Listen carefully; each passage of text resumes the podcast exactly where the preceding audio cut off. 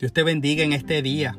Para mí es un privilegio que me da el Señor poder hablarte en este momento que sacas para escuchar lo que Él ha puesto en mi corazón. Escucha lo que dice acerca de la fe este versículo del libro de Gálatas en el capítulo 3, verso 26. Todos ustedes son hijos de Dios mediante la fe en Cristo Jesús. Gloria al Señor que tenemos ese privilegio de ser llamados hijos por medio de tener fe en quien no hemos visto y aceptarlo en nuestro corazón como único Salvador. Ahora te pregunto, ¿alguna vez has cantado ese cántico que dice puedes tener paz en la tormenta? Ese es uno de esos cánticos tradicionales y bien conocidos a través de las diferentes iglesias de Puerto Rico y de habla hispana.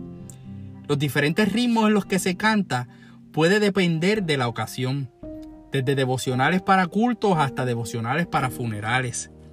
En nuestra iglesia MEC lo cantamos en una mezcla que llega a tener un ritmo contagioso, alegre y de convicción.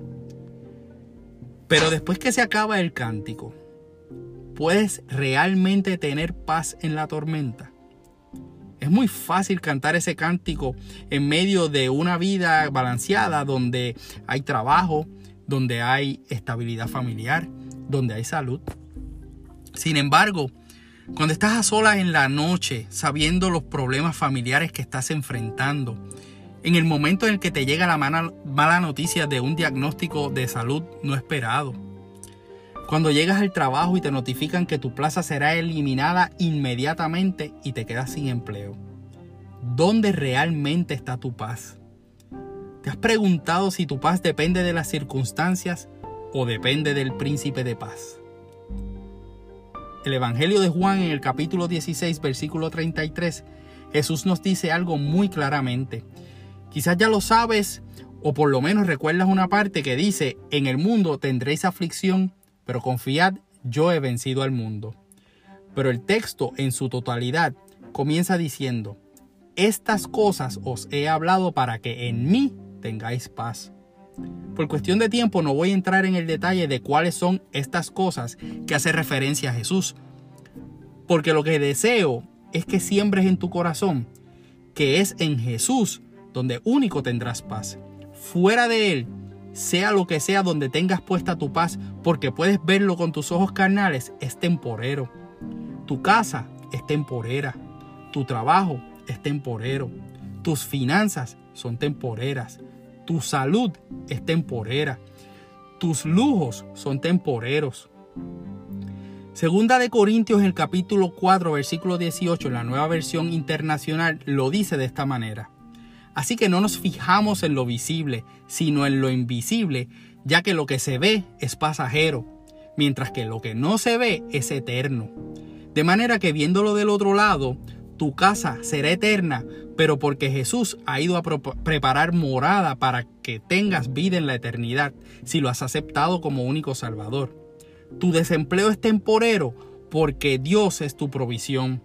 Tu situación difícil económica es temporera porque Dios es dueño del oro y de la plata y conforme a sus riquezas en gloria te dará.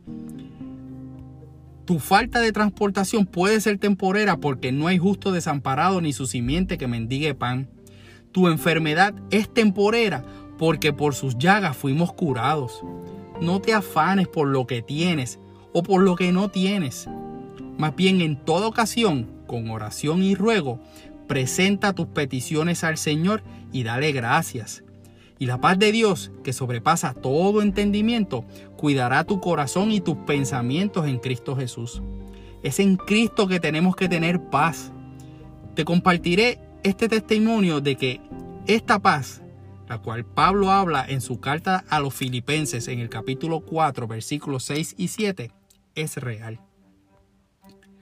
Hace dos semanas recibí una llamada de una hermana en Cristo con una noticia que aunque de cierta manera sabía que iba a llegar, no dejó de tomarme por sorpresa y llenarme de nervios y moverme a prepararme espiritualmente cada vez más. Y es que después de que este podcast ya lleva tres meses publicándose entre amistades y familia, ahora también se publicaría a través de las redes sociales de nuestra iglesia AMEC para la gloria de Dios. Y en esa primera publicación que fue el martes pasado con el tema Enfócate, Acostumbro siempre a prepararlo con anticipación según lo que el Señor me va trabajando durante los días antes. Así que ese lunes pasado fui al trabajo como de costumbre, preparado para la agenda del día, sabiendo que en la noche serviría junto a mi amada esposa y el cuerpo de Ujieres en el servicio de la noche, que teníamos una santa cena. Tenía mi lunes de la víspera de la publicación programado. Lo que no tenía programado era que apenas a las 10 de la mañana iba a ser convocado a una reunión con la gerente de recursos humanos y el gerente general de la compañía para ser informado que inmediatamente mi plaza quedaba eliminada por una nueva reorganización de la estructura del departamento de ventas, dejándome al instante sin trabajo.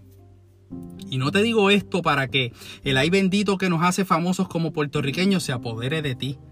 Te cuento esto porque en medio de ese proceso, mientras escuchaba la noticia, sentía que se habían abierto las puertas de los cielos, derramando sobre mí esa paz que sobrepasa todo entendimiento. Y que sé por sus miradas, las miradas de las personas que me estaban dando las noticias, que ellos no tenían.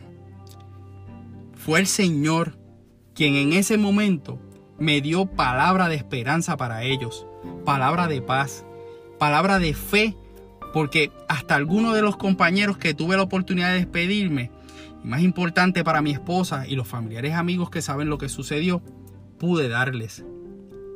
Te cuento esto para que no dudes ni un segundo que cuando Dios hace promesas en su palabra, las cumple. Te cuento esto para glorificar el nombre del Señor porque a Él es toda la gloria. Si yo hubiera puesto mi paz en mi trabajo, estaría destrozado. Pero mi paz está puesta en Cristo. Le he clamado que sea el Rey de mi vida y en Él confío. Pues los que confían en Jehová son como el monte de Sión, que no se mueve, sino que permanecen para siempre. Y como Jerusalén tiene montes alrededor de ella, Así Jehová está alrededor de su pueblo. Así que confía tu paz en Jesús. Si esta palabra te bendijo, comparte con otros que necesitan saber en dónde poner su paz. Lee la Biblia, ora, ayuna. Estas tres cosas son las que necesitas siempre para ser llenos de la presencia de Dios por medio de su Espíritu Santo. Soy tu hermano y amigo José Molina y junto a mi hermosa esposa Sonia Riera, Servimos al Señor con mujeres en nuestra amada iglesia AMEC, una iglesia de presencia internacional, ubicada en la carretera 185 en Canóvanas y cuyo pastor rector es Mirraín Esquilín. Si no tienes dónde congregarte, te invitamos a la nuestra. También Puedes conectarte a través del internet en iglesiaamec.org para que tengas toda la información que necesitas saber sobre eventos, predicaciones pasadas, publicaciones semanales y otros asuntos que pueden ser de tu interés. Deseamos que Dios te bendiga.